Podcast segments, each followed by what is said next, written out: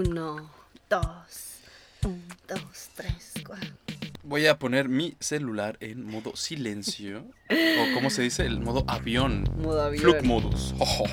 Bueno, Me resulta. Me siento que- como un hombre de negocios. Resulta que nuestro Master of the Universe, Néstor Martínez, tiene finalmente, después de casi 10 años en Alemania, Correcto. su primer smart, smartphone. Es, es un smartphone. Tiene su pri- primer teléfono móvil inteligente. es correcto. Yo lo llamaba iPhone, pero ya después me explicaron que no, no es un iPhone. O sea, es un teléfono, sí, inteligente, pero no es un iPhone. Exacto. Porque iPhone es una marca. Y. eh, Tú tienes un Android. Tengo un Android. Claro, es el sistema operativo de tu... Ah. O sea, solo hay dos sistemas operativos.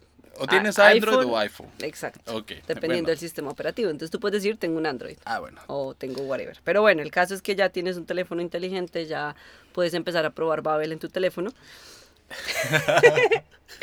y aprender, si pudieras aprender otro idioma, ¿cuál aprenderías? O sea, ya hablas portugués. Ok, muy bien. Muy rápida la respuesta, la tenías preparada. Muy bien. Bueno, bienvenidos a un episodio más de... Habitantes Babel.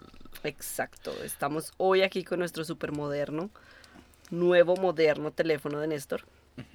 Y eh, cuéntanos qué tal la experiencia con un smartphone. Pues eh, primero me...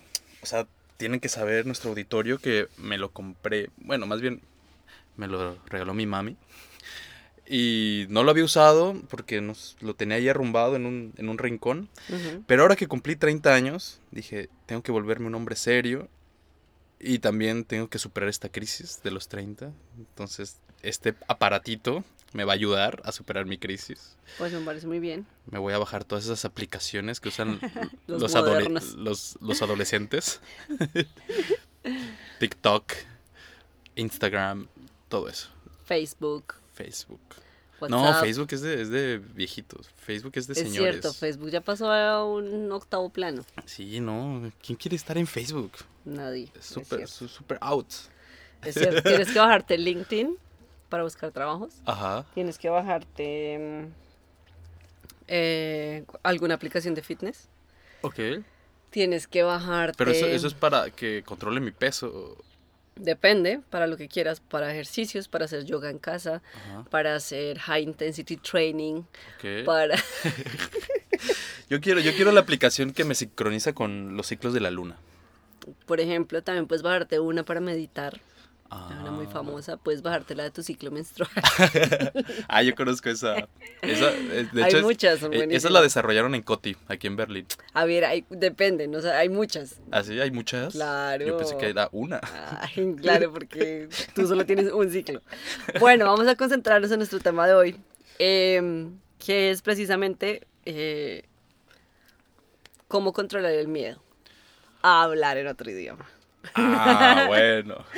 Néstor, para quienes no nos pueden ver, obviamente, eh, me, me abrió los ojos, así que ¿cómo así que cómo controlar el miedo? A ver, ¿tú a qué le tienes miedo? Yo tengo miedo a hacer el ridículo. Pero cuando eras niño, ¿a qué le tenías miedo? Ah, eh, a los cerdos. Sí, le tenía mucho miedo a los cerdos. ¿En serio? Sí, en la, Pues- en la noche yo pensaba que me perseguían cerdos. No. Sí, sí, ¿Por sí. qué? Pues porque yo de, una vez de chiquito vi morir a un cerdo en un Ay, rastro. no. ¿Quieres que te siga contando? No, no me cuentes, ya. Bueno, pero pues ahí estaban sus hermanos cerdos y yo veía que estaban muy estresados los cerdos cuando lo andaban matando. Entonces yo veía sus miradas que me veían y decían, tú no haces nada para rescatar a nuestro hermano cerdo. Ay, Te perseguiremos hasta, hasta el fin de tus días. Y tú comiendo cerdo todo el tiempo. Y yo desde entonces ¿Tú dije, comes cerdo? "Pues claro. Yo desde entonces decidí eliminar a todos los cerdos. Ay, brisito. O sea, no, a mí no me molesta comer cerdo, no me molesta el cerdo muerto, me molesta el cerdo vivo, que ese es el cerdo peligroso que Claro. puede vengar a su hermano cerdo, que yo no rescaté. Ay, brisito. ¿Tú a qué le tenías miedo? A la niña del exorcista. Bueno, se entiende. Uy, es que yo tuve el, el- A ver, esto fue algo muy gracioso, porque ahora que estuve en México, fui un día a cine. Ajá. y, y fui con mi novio a ver una película de, de miedo. Y cuando entramos al teatro, pues había niños y pues había una niña, nosotros estábamos sentados al lado, nosotros había una niña de 7 años y a su lado estaba su hermanita de unos 2 o un año. Y seguían entrando niños. Y nosotros, mierda, nos metimos a la película que no era. Pues no, era una película de terror. Y pues los padres mexicanos meten a sus niños y normal. Y pues a mí también me pasó lo mismo, en Colombia era igual, o sea, uno quería ver una película de terror a los siete años y uno creía que era súper cool y le decía a su papá, ay, yo también quiero verla, y el papá no le iba a decir, no, te va a dar miedo, no vas a poder dormir, no, pues sí, ven y la miras conmigo, ven y la miras conmigo, es que yo vi El Exorcista a, a los 10 años o algo así, pues tuve pesadillas, no sé por cuánto tiempo, la odio, o sea, creo que todavía no puedo ver El Exorcista, me da mucho miedo, y pues bueno, la educación latina, arriba. Bueno, pero volviendo a temas menos terroríficos, o bueno, igualmente terroríficos. ¿Cómo controlas tú el miedo a hablar en otro idioma? Em, ¿Cómo lo controlo? O sea, ¿te ha dado miedo alguna vez hablar en otro idioma? No. Es que mi problema es que yo era muy sinvergüenza. Aunque cuando recién llegué a Alemania no podía hablar muy bien el idioma, no me importaba y hablaba barbaridades en la universidad frente a toda la clase. Y nadie me entendía nada. Yo me inventaba palabras, me inventaba estructuras gramaticales que no existían. ¿En serio? Y yo era un sinvergüenza, no Pero me importaba. muti. Muy bien. Pues no sé, ahorita ya no lo haría, por ejemplo. O sea, ahorita ya no lo ¿Tú haría. crees que es porque eras joven? Sí, O sea, es que ya a los 30 ya uno... Sí, miedo. sí, ahorita ya, o sea, por ejemplo, si empiezo a estudiar ruso y me toca hacer una exposición en ruso frente a un grupo de gentes que están gastando su tiempo No, para yo- escucharme decir barbaridades, yo no lo haría. Yo creo que yo creo que eso tiene que ver con la personalidad, porque tú, por ejemplo, a ti no te da pena bailar enfrente de una, de una audiencia. O sea, ahora si yo te digo, Néstor, tengo una presentación mañana, van a ver 100 personas, eh, te pago y vienes a bailar con Michelle o lo que sea. Ah, si me pagas, yo te bailo la macarena, lo que quieras. Y no te da vergüenza. Eh, pues por el dinero, lo que sea, Valeria. Bueno, pues ya saben, quien quiera le puede escribir un correo a habitantes.babel.com a Néstor y proponerle cualquiera, cualquier cosa que quiera hacer. No, no, no, pero me refiero a eso. Por ejemplo, yo pienso, o sea, mi caso cuando yo estaba, cuando yo estaba en la universidad, a mí sí me daba pena hablar en, en, en alemán cuando empecé. O sea, yo me hacía un libreto y lo leía. A mí me daba pavor, o sea, le tenía mucho miedo. Que eso está muy bien. O sea, yo por no tener miedo hacía el, hacía el ridículo y no aprendía nada. Pero tú por el miedo te preparabas mejor Sí, y aprendías y salía mejor la exposición. ¿Viste cómo es algo positivo el Pero miedo? ¿tú crees que salía bien la tuya? Es que yo siento no, la que- mía salía, sal- Ah, salía, fatal. O sea, salía fatal. Salía fatal. Nadie entendía nada. O sea, al final nadie entendía nada. Preguntas y todo el mundo Sí, Ay, no. sí. Mira, o sea, yo ahí veo muy positivo el miedo. Como un, un instrumento De preparación. de defensa, de, de sobre, de- para sobrevivir. Lo que pasa es que yo también me acuerdo que yo tenía, la- yo estudiaba con personas que hablaban muy, o sea, obviamente estudiaba con alemanes, pero los extranjeros que estudiaban conmigo hablaban muy bien alemán. Entonces, claro, estaba la presión de que tenías que hacerlo bien. Y por eso me preparaba, pero si no, no. Pero bueno, aquí vamos y es y bueno, nos encarrilamos de buena manera porque el primer tip que nos da Catherine en su artículo es precisamente ese, más vale prevenir que curar. O sea, y la mejor manera de, de perder al miedo en hablar en inglés o en otro idioma o en alemán es precisamente prepararte y, por ejemplo, no sé, si sabes que vas a dar una charla, encontrar sinónimos, o sea, buscar palabras que puedas recordar más fácil y no necesariamente ir por esa que, que a mí me pasa mucho en alemán, porque Ujú. yo siento que hay palabras que nunca aprendí, Ujú. o sea, que nunca aprendí a usar. Yo las entiendo y cuando las escucho es como, ay, tan lindo, pero yo hablo más de calle, o sea, yo no hablo el alemán así súper elaborado de universidad. Yo creo que tú sí hablas más el idioma elaborado de la universidad, porque trabajas en alemán, creo yo. Mm, Yo, yo utilizo el alemán de burocracia. El del libro, o sea, hablar con esto es como hablar con un señor de 200 años. Sí, pero tienes razón. Sí, al final uno agarra el vocabulario del entorno donde, Donde se- donde lo practica, donde Sí. lo, lo practicas más. Y si tú lo practicas con tu novio en la calle, pues obviamente tienes el vocabulario de... O de- con de los niños, calle. cuando, cuando Claro. trabajamos de niñeros, yo hablaba como una niña de dos años, o sea, como, a ver. Yo también. sí Yo tenía la, la esta de Manu. Eh, Manu. Pero bueno, entonces sí, uno- el primer consejo que te damos si te da miedo hablar es primero prepárate con sinónimos, o sea, no necesariamente tienes que hablar súper elaborado ni tener las mejores palabras siempre, a ver, con lo que te puedas desenvolver, dale. El segundo consejo es un poco a lo Néstor y es adivina y déjate llevar. o sea, tú a lo que sea. Ese consejo me gusta. Ese consejo te gusta. Tú empiezas a hablar, yo siento que también después de 5 o 6 minutos que uno está hablando ya empieza a soltarse. O sea, ya cuando estás adentro ya es como si estás parado enfrente de un auditorio y empezaste a hablar y sabes que tienes 15 minutos, ya ahí es como que o sale o sale. Si no, mete la cabeza en la tierra Si no, y ponte espera, a llorar. y espera que pasen esos 15 minutos. Pero a mí me pasó, este año fui a una conferencia en, no me acuerdo en dónde estaba en la conferencia, y habían dos personas presentando eh, un producto. Entonces estaba el- la persona de marketing y el ingeniero que lo había desarrollado. Ujú, Dos señores muy elegantes, ta, ta, ta, de traje, o sea, una cosa seria. ujú. Entonces, claro, el, el señor de marketing hizo su presentación, presentó el producto, dijo, bueno, esto es lo que hacemos, ta, hemos eh, adquirido tantos clientes y el mercado y bla, bla, bla, bla. Y ahora les quiero explicar cómo lo hicimos, qué es, qué es nuestro producto y por qué es tan exitoso. Y empieza a hablar el ingeniero. Pues a este hombre le da un ataque de pánico, no era, no era nativo eh, y estaba hablando en inglés, pues no pudo. Eh, ah, solo así, o sea, yo creo que, y uno de auditorio se siente muy mal, o sea, yo quisiera como decirle tranquilo, todo está bien, o sea, yo creo que todos estamos, o sea, uno es muy respetuoso porque uno conoce el, que se siente estar ahí y, y no, poder no poder hablar, o sea, este hombre lo intentó, creo que lo intentó como por cinco minutos y en un momento como que el, el chico del señor de marketing le dijo como te ayudo, como si quieres yo, o sea, lo dijo así abiertamente. Y él como, "Ay, como lo voy a intentar, I wanna try. Y lo intentó otra vez y no pudo. Al final le terminó pasando el micrófono y ya se sentó y pues claro, qué vergüenza. O sea, entonces es como, ¿ahí qué haces? O sea, una cosa es el miedo que te da de, de no adivinar y no saber y la otra es que te dé un ataque de pánico. O sea, si te da un ataque de pánico, ¿qué haces tú en el escenario? Llorar. Yo creo que ese hombre quería ponerse a llorar. Ay, no, qué cosa más fea, pesadilla. Esa sí es una pesadilla. Claro, y además ahí igual creo que no es el tema, pero también, por ejemplo, a mí me parece mucho más sencillo hablar enfrente de un auditorio de personas que yo no conozco, o sea, de extraños. No sé a ti qué te, qué te parece mejor, hablar enfrente de tus amigos en otro idioma o hablar enfrente de extraños que no te conocen y da igual. Pues depende qué extraños. Si esos extraños. Profesionales. eh, Haz de cuenta que tú, no sé, vas a presentar un nuevo edificio o la remodelación de algo que hiciste. Como vas a entregar una nueva, no sé, las nuevas vías del tram de tal calle a tal calle y cómo creaste, no sé, sembraste arbolitos o lo que sea, Ajá. para un paso peatonal. Y son toda la, la Gemeinde, o sea, de toda la mm, que es el chef del, del barrio. O sea, Ajá. como los viejitos, la gente. Ajá. Tienes que presentarles, explicarles y darles, no sé, las nuevas reglas.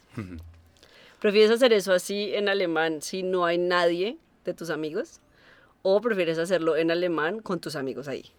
Ay, yo, yo prefiero con mis amigos. ¿Sí? ¿Para que Sí. te apoyen? Claro, para ver una cara así de. Tú puedes. Hazlo. Ve por ellos. ¿En serio? Ay, sí, ¿no? ¿A ti no te pasa eso? No sé.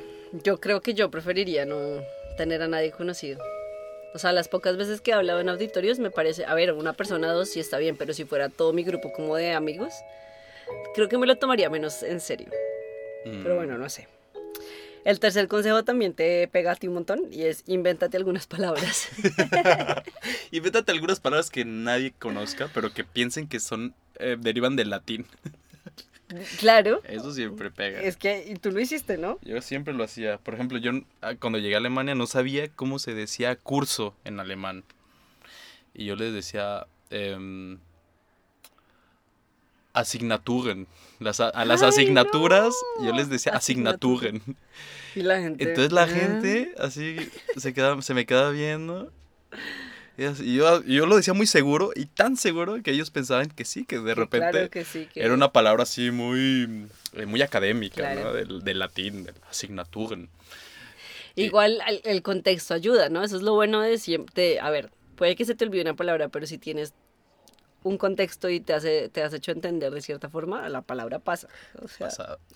Ya que hasta que yo tenía un amigo, asignaturen. un, un colega de España que hablaba muy bien alemán y cuando me escuchaba decir esas barbaridades, pues se, se partía de la ¿Ah, risa. sí? Sí, y, me, y a, a lo bajito me decía, se dicen foles, un Asignaturen, pero eso suena rarísimo. Asignaturen, pero pues, Bueno, yo funcionaba. ahí, eh, Ahí, vein- 20 años, chapuceando. Ya, igual, igual las personas son jóvenes y... Pero tú qué prefieres ahí, que por ejemplo estás enfrente de tu profesor y el profesor te corrija y te diga, no se dice asignatura, sino se dice ta, o que simplemente te dejen hablar y no pasar la vergüenza de saber que la estás eh, cagando. No, yo prefiero que me corrijan. ¿Siempre? Sí, porque mira, hacer el ridículo una vez está bien, pero ya dos veces... Eso ya es deporte, eso ya es amor al arte. Entonces, Oh, cuando te ya. corrigen así inmediatamente, pues tú ya inmediatamente ya haces el clic, el Sí. switch, ok, no se dice asignaturen, sino Vorlesung. Ujú. O sea, como lo hacía mi amigo, pues era mucho más elegante, porque Claro. hacía lo bajito, me decía así, ahorita paso, pasa, pero a la próxima vez di Vorlesung. Ujú. Bueno, sí, es cierto. Es cierto. Pero hay personas, yo sé que les molesta, que, Sí. que también la... Es que yo creo que depende mucho, sí, de la situación, de la manera en que te lo dicen, de la manera, de la persona que te lo dice. No sé, o sea, si te lo dicen para avergonzarte o para, como sí, como para avergonzarte en frente de un público, pues a mí también me molestaría que me dijeran. Ah, obviamente, o sea, si te quieren descreditar con eso. Exacto. Pues Pero si te lo dicen de buena manera, easy. Bueno, la cuarta, creo que en esta tú también eres muy talen- talentoso, es usa el lenguaje no verbal. O sea, Las señas ahí, señas de todo. circo, hacer circo. Yo creo que funciona un montón. ¿Sí? A mí, por ejemplo, el, el ejemplo más, más práctico que puedo, en el que puedo pensar es, por ejemplo, cuando fui a Tailandia. Ajá. Hay gente que no habla inglés, yo no hablo tailandés y ahí se acaba. y si quieres decirle los números o si quieres pedir, no sé, el baño o cosas así, pues te toca agarrarte las manos, la cara, el estómago, lo que sea. Y funciona, la gente entiende. Y para lo que sea números, dinero, sí hay así. Sí, bueno, eso sí, claro. Y obviamente es mucho más agradable ver a una persona que aunque no es- tiene un, un, eh, un vocabulario muy extenso, pues que haga aquí un poco de circo. es mucho más Ay, a mí agradable. me encanta cuando intentan hablar en español y es como, "Ay, y no sé qué edad, y uno es como, ¿what? Y empiezan como a hacer señas o sacan el teléfono y como, sí. Pero bueno, ahora en realidad, o sea, para esas, para esas situaciones como de comunicación tan básicas, ahora yo creo que las aplicaciones y los traductores y todas estas cosas en realidad te facilitan la vida, ¿no? Sí, pero ¿Cómo harías tú en China? O sea, yo creo que ahora es, o sea, en realidad ahí es donde uno aprecia realmente las, las aplicaciones que puedes poner solamente el teléfono y te traduce una frase. claro. Bueno, y la quinta, el quinto consejo que yo creo que realmente ayuda, a mí me ayuda bastante, excepto con palabras como asignaturen, es decirlo en tu lengua materna. Ajá, ok. O sea, yo creo que nosotros tenemos suerte de hablar español y que el español comparta las raíces lingüísticas con tantos idiomas, porque a veces nos salva. Claro. O sea, en el mundo académico, como tú dices, yo creo que es una superventaja porque hay muchas palabras que tienen las mismas raíces en latín o en griego y uno ahí ya lo aporrea y listo. Ok. Entonces, a ver, ¿cómo, cómo, dame un ejemplo práctico de eso. Mm, por ejemplo... Eh, Max, du frijoles essen. Ahí no, pues frijoles obviamente no. O sea, a ver. Primero que todo, tú dices frijoles y yo te digo frijoles. O sea, ya, ya ahí nos jodimos. Y en España nos perdimos porque no nos entendieron que son frijoles. ¿Qué es, ¿Cómo se dice en España? Eh... ¿no son vainitas? No, en España son eh, las habas, no, Judías. judías. Judión, blanca redonda, blanca riñón, morada redonda. Ok, bueno, entonces frijoles no, pero a. Alubias le dicen, yo por ejemplo a las alubias les digo habas, creo. Habas. así. Bueno, entonces no, a ver, ese no, ese ejemplo es malo. Digamos, eh, si yo le digo a mi, a mi novia, ¿kannst, du, ¿kannst du bitte plátanos einkaufen? Ese sí. Pero es que yo no digo, bueno, plátanos, yo diría bananos. y bananos, banana, banana, bananen. A ver, ahí sí funcionó. Bueno, yo por ejemplo cocos, papaya, Mango. mango, maracuyá. Por ejemplo, bueno, pero mara- maracuyá es passion fruit. Pero por ejemplo, dragon fruit y pitaya se complica. Pero bueno. Es difícil, Es muy difícil. pero no es imposible. Es un camino muy largo y muy sinuoso. Piénsenlo bien. Y si lo van a emprender, descarguen Babel. en Sí. su celular que va a hacer la vida más fácil. Es cierto, con Babel pueden aprender conversaciones reales y pueden escuchar diálogos con hablantes nativos, pueden aprender cosas que realmente son prácticas. Y, y sobre todo pueden también em, practicar cómo se escriben las palabras, escribirlas, leerlas. Bueno, en fin, prueben la aplicación y nos cuenten cómo les va. Gracias por escucharnos una vez más y hasta la próxima. Arrivederci.